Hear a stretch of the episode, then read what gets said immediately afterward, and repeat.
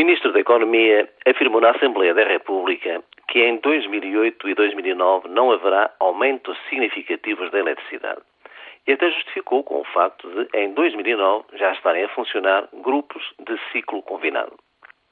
A promessa do Ministro, feita na Assembleia da República, devia ser uma garantia suficiente.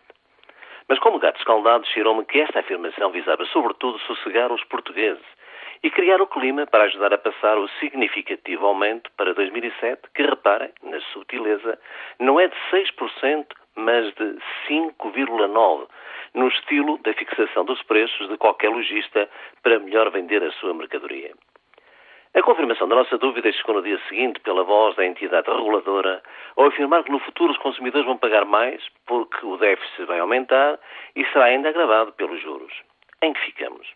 Vamos acreditar num ministro que já acabou com a crise para, para a repor no dia seguinte? Ou num primeiro-ministro que contraria no governo tudo o que prometeu? É por isso que um amigo meu sugere que, por cada promessa que um governante fizesse, deveria apresentar uma garantia bancária ou uma hipoteca, no caso de ter pais ricos, ou de ter saído da lotaria, ou de possuir um bom lote de ações de uma suculenta privatização. O preço da eletricidade não irá aumentar em 2008 e em 2009. O ministro apresenta garantia ou hipoteca. O TGV até a Galiza estará a funcionar em 2013. O Ministro das Obras Públicas apresenta garantia ou hipoteca.